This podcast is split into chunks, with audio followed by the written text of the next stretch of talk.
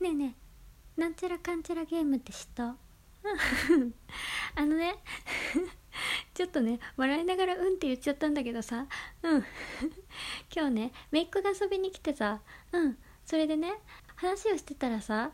うん。途中でね言葉がさ出てこなくてさ「あれだよあれあれあれあれあのなんちゃらかんちゃら」って。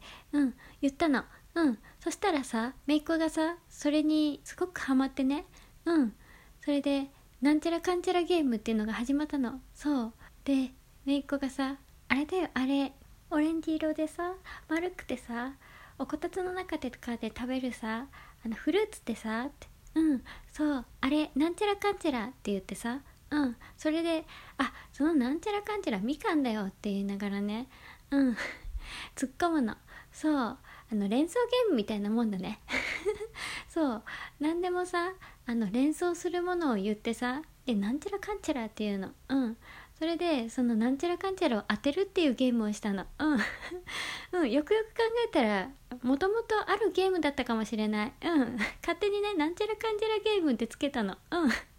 でもね面白かったよ。そう。想像力がすごくさパッとね。そう。パッとね。うん。上がってさ。うん。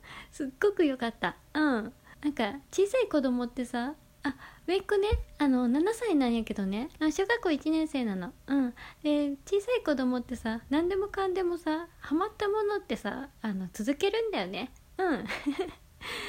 めちゃくちゃハマってさ1時間ぐらいやっとった。うん。おうもういいかなって途中思ったけどさうん。でも楽しそうだった。うん。だからすごい楽しかったよ。もしあのよかったらやってみて。うん。だそれだけ。うん。またね